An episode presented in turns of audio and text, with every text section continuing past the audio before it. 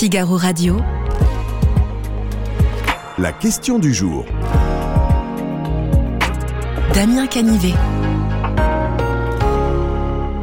Bonjour à toutes et à tous, soyez les bienvenus si vous nous rejoignez sur Figaro Live. Le ton est encore monté hier au Palais Bourbon, alors rien à voir cette fois-ci avec la réforme des retraites, il s'agit euh, de la proposition de loi qui vise à nationaliser EDF. Le texte a été adopté euh, sans les députés Renaissance qui ont choisi euh, de quitter les bancs de l'hémicycle. Et vous, qu'est-ce que vous en pensez? Est-ce que vous approuvez la renationalisation d'EDF C'est la question du jour que l'on vous pose aujourd'hui sur le Figaro.fr. Bonjour Julien Aubert.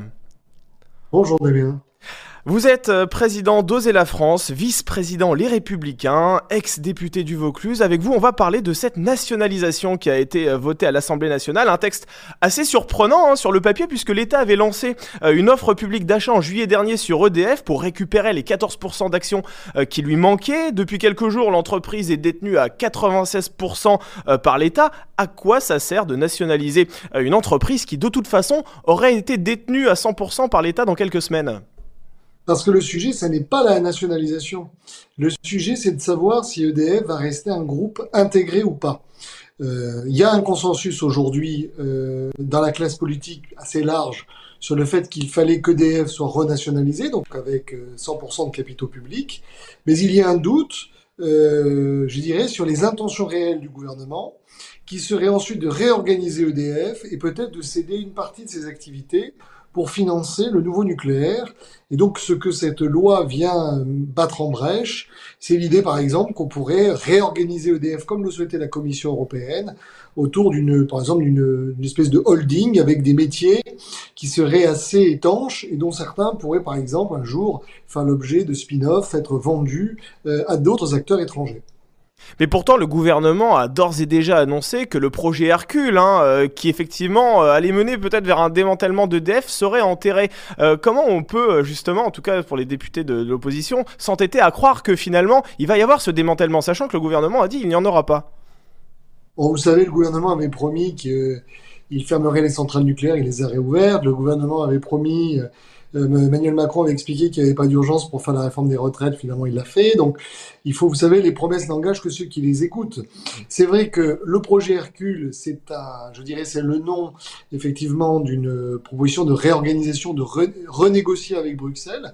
L'idée c'était de la part de la Commission européenne d'obtenir euh, la révision de l'AREN, le tarif, euh, l'accès au tarif régulé de l'électricité, qui aujourd'hui handicape EDF, et de l'autre d'obtenir euh, pour la Commission certaines concessions, qu'il s'agisse de la mise en concurrence euh, de barrages hydroélectriques, euh, enfin des concessions des barrages hydroélectriques, ou qu'il s'agisse eh bien de réorganiser ce géant, parce que la Commission n'aime pas beaucoup l'idée d'avoir un géant français qui serait capable un jour d'être en situation de monopole.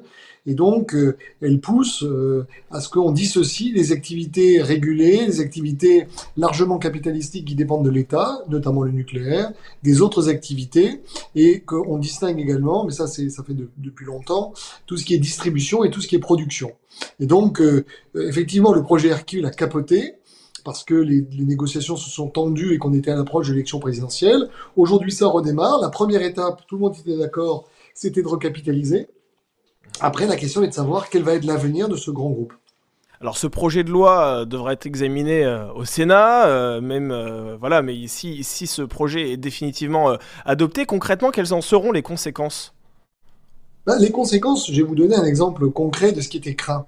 Vous avez un, des acteurs qui s'appelle Enedis, distribution d'électricité, et cet acteur euh, a une valeur marchande assez forte parce qu'il est en situation de quasi-monopole, c'est lui qui assure la distribution notamment d'électricité euh, pour les collectivités locales. hein. Il a une forme de délégation, et c'est d'ailleurs pour ça que le, fameux compteur Linky, euh, il agissait au nom des collectivités locales.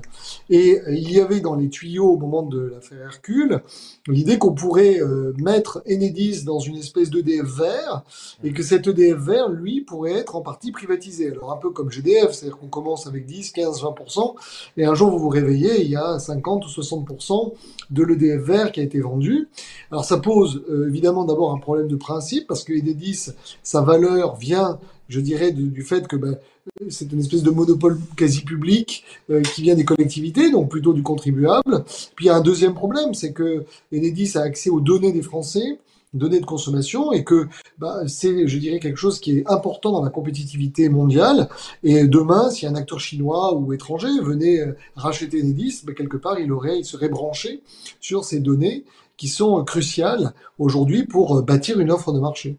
Donc on a bien compris que cette loi, avant d'être effectivement une loi pour la nationalisation de c'était surtout un texte anti-démantèlement. Mais est-ce que cette nationalisation remet aussi en cause, vous savez, cette fameuse loi NOM euh, qui a été mise en place en 2010 et qui a ouvert EDF un peu à la concurrence? Alors pas vraiment. C'est-à-dire qu'en fait, ce, dont on s'est aperçu, c'est que EDF avait, en ouvrant un peu, je dirais, le capital, EDF était entre deux mondes et que ça faisait pas bon ménage parce que, par exemple, moi j'avais étudié le problème des, démantèlement des centrales nucléaires et EDF euh, e n'avait pas les capitaux pour démanteler parce qu'elle est aussi un peu adossée quelque part à, l'État. Si un jour il manque de l'argent pour démanteler, l'État pourrait venir en aide. Mais du point de vue, je dirais, d'une agence de notation, eh bien, on, regardait ce que EDF avait effectivement comme réserve, et donc EDF était euh, très mal, euh, très mal noté. Euh, et effectivement, on appliquait un raisonnement privé sur une entreprise qui, en réalité, était dans le nucléaire et avait un, risque, faisait une activité particulièrement risquée. Donc, euh, la, la, renationalisation, elle va permettre de donner des capitaux, elle va permettre de simplifier, de rendre plus lisible l'image de ce groupe, mais elle ne vient pas, euh, je dirais, régler un deuxième problème, qui est le marché euh, européen de l'électricité, qui dysfonctionne, et pour lequel on a inventé un système complètement étrange et baroque dans le cas français, c'est que comme on avait un acteur majeur de production, eh bien on a fait de la on a fait de la concurrence non pas sur la production d'électricité, mais sur la distribution, en permettant à des gens de racheter l'électricité d'EDF et de lui revendre moins cher. Ce qui est en train aujourd'hui de, dysfonctionner totalement avec évidemment l'évolution des prix de l'électricité de gros. Donc on a un problème majeur, mais euh, cette nationalisation, elle était euh, nécessaire dans un premier temps pour que l'État ait la main sur un acteur qui n'est pas seulement un acteur économique, mais qui est un acteur essentiel du pouvoir d'achat des Français. Mais pourquoi ce démantèlement n'est-il pas souhaitable pour les députés de l'opposition, notamment qui ont voté euh, massivement ce texte? Bah, D'abord parce que il y a la culture d'une entreprise. Hein.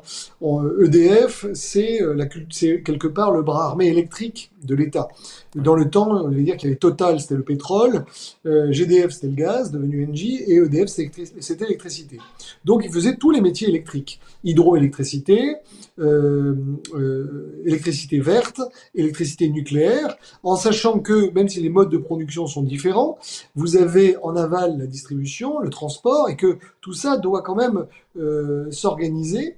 Et euh, on le sait, il y a quand même quelques petits problèmes lorsque on a des modes de production centralisés comme le nucléaire qui doivent fonctionner tout le temps en base et qu'on ne peut pas faire varier à la hausse ou à la baisse, et des productions électriques vertes euh, qui, euh, par définition, eh bien, euh, existent lorsqu'il y a du vent ou du, ou du soleil et qui déboulent comme ça sur les réseaux et il faut leur faire de la place. Donc, c'est pas stupide d'un point de vue conceptuel de dire c'est quelque part la même entreprise qui va gérer ses problèmes de production, ses problèmes de distribution et finalement la régulation de l'accès au marché électrique. Ça a un sens en tout cas, je dirais, au niveau français.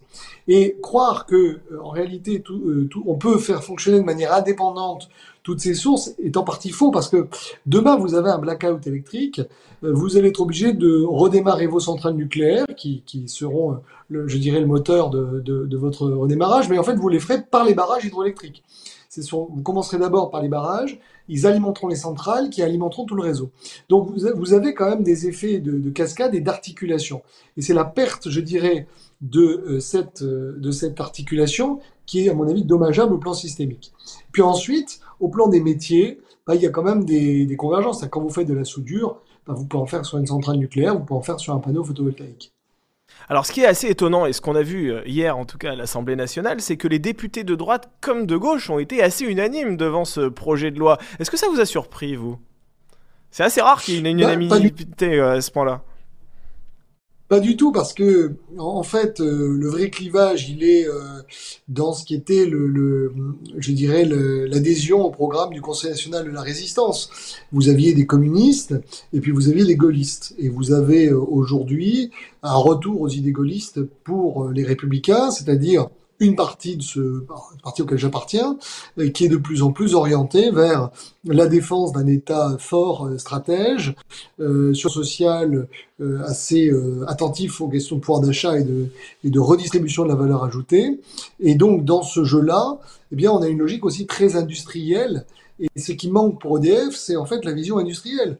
Emmanuel Macron, jusqu'ici, n'a pas eu une vision industrielle des choses, il a eu essentiellement une vision économique ou plutôt financière. Et le projet Hercule, c'était de la tubulure financière. C'était voilà, on a un acteur pauvre, on va euh, vendre les bijoux de famille, et puis on va comme ça renflouer. Or ça, si vous voulez, c'est une vision de court terme. Euh, ce dont on a besoin aujourd'hui, c'est de savoir quels moyens on va avoir, mais aussi quel va être l'avenir de cet acteur qui est confronté à la fois à la concurrence, la compétitivité des, des électricités, de l'électricité verte. Et on voit bien que si demain les panneaux photovoltaïques sont très compétitifs ce serait une anomalie profonde qu'un acteur comme EDF ne soit pas présent sur un secteur d'avenir qui lui permettra peut-être de financer euh, le, euh, le, nouveau nucléaire. Donc voilà, toutes ces questions, elles sont posées. Et c'est pour ça que euh, finalement, on a mis cette clause de sauvegarde pour éviter que Emmanuel Macron, comme il l'a fait sur d'autres entreprises, eh bien, revende, découpe, fasse finalement plus un métier de banquier que d'industriel. Alors je le disais tout à l'heure en introduction, les députés Renaissance ont quitté l'hémicycle avant le vote euh, de ce projet de loi. Pourquoi les députés de la majorité sont-ils vent debout contre ce texte, sachant que EDF allait être de toute façon renationalisé dans, les toutes prochaines semaines? Est-ce que c'est parce que justement euh, cette idée de démantèlement est complètement chassée? Enfin, risque d'être chassée en tout cas alors, je pense qu'il y, a deux, idées. D'abord, euh, effectivement, je pense que le projet du gouvernement, c'était un de renationaliser EDF et deux de diviser d'une partie des activités euh, euh, essentiellement nucléaires et, hydroélectriques en disant ça c'est l'État avec un EDF bleu, et ensuite, enfin, qui n'aurait pas porté ce nom, mais à peu près, et ensuite de mettre dans une corbeille des choses plus compétitives qu'on aurait pu éventuellement réouvrir en termes de capital, en disant, regardez, EDF, c'est EDF, et puis il y a ce, cet autre EDF, là, celui-là, on peut effectivement euh, quelque part l'ouvrir. Et puis, euh, avec le temps, on aurait vu partir ce bijou de famille. Donc il y a d'abord un agacement parce que ça a été paré par cette proposition de loi. Et puis, deuxièmement, ils ont compris qu'ils seraient euh, minoritaires dans l'hémicycle, avec le fait que les LR votaient avec le RN et, la NUP. Et donc, plutôt que d'être vus comme minoritaires, ils ont préféré prétexter d'un amendement qui n'avait rien à voir avec le texte, effectivement, mais qui était fait pour protéger des, euh, des artisans euh, pour quitter le pour quitter l'hémicycle en estimant que c'était pas constitutionnel. Enfin tout ça à mon avis tient plus du théâtre que du fond parce que je pense pas que la majorité soit hostile au fait qu'on protège le pouvoir d'achat des artisans. Absolument, c'est la question que j'allais vous poser. Vous faites référence à l'article 3 bis euh, qui effectivement euh, repose sur l'extension du, bouclier tarifaire, qui est évidemment un article très populaire pour, pour les artisans puisque ça les protège d'une certaine hausse des coûts. Ça fait forcément mauvais genre de voter contre ce genre de texte. Et oui, mais vous avez déjà lu Les Rois Maudits Dans Les ah il y, a un, il y, a un roi qui meurt et, il est écrit, euh, il, est, il, est, il, a été puni par là où il a, il a mais en l'occurrence, la majorité a été punie par là où elle a péché. C'est-à-dire que qui a inventé le bouclier? C'est la majorité actuelle, qui a d'ailleurs largement fragilisé EDF. Rendez-vous compte dans cette affaire qu'on a une entreprise dont le capital est ouvert à la bourse, avec des, actionnaires qui sont des actionnaires privés. Et l'État a dit, bah écoutez, voilà, moi je vous oblige à vendre moins cher votre électricité, donc à faire des pertes. Et euh, je veux dire, on l'aurait fait à n'importe quelle entreprise du pays, ça aurait hurlé. Là, parce que c'était à 86% public, on s'est permis. Mais en réalité, cette dépense est une dépense budgétaire. Elle aurait dû être inscrite au budget de l'État en disant je viens alléger la facture d'électricité des Français. On a préféré la faire porter sur un acteur euh, privé. C'était une anomalie budgétaire qui montrait qu'à un moment donné, il fallait clarifier la situation d'EDF, mais ils ont créé ce, ce, ce, bouclier. Et ensuite, ils viennent protester lorsque euh, eh bien, on, on, l'élargit à une population qui est particulièrement aujourd'hui malmenée et, et qui, au-delà, je dirais, de, de, son rôle économique, est, symbolique de la France. Hein. Euh, la France, c'est la petite entreprise, ce sont les indépendants, les artisans, et on a tous un boulanger qui euh, matérialise, je dirais, la vie de quartier, le lieu de rencontre, la France, euh, qui dans le monde entier est connue pour son pain et ses croissants. Et, euh, et donc il y, y a, je dirais, un côté un peu étrange d'être très fier de classer la baguette au patrimoine immatériel de l'UNESCO et de l'autre d'expliquer que eh bien on va sortir de l'hémicycle parce que on a voté un, je dirais un, un plafond un bouclier pour pour ces boulangers. Une dernière question, Julien Aubert, euh, que nos téléspectateurs se posent très certainement. Est-ce que si ce texte passe, ça permettra de payer l'électricité moins cher en France?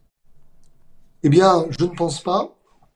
Euh, je pense que si on veut payer l'électricité moins cher, il faut faire un acte de courage supplémentaire mmh.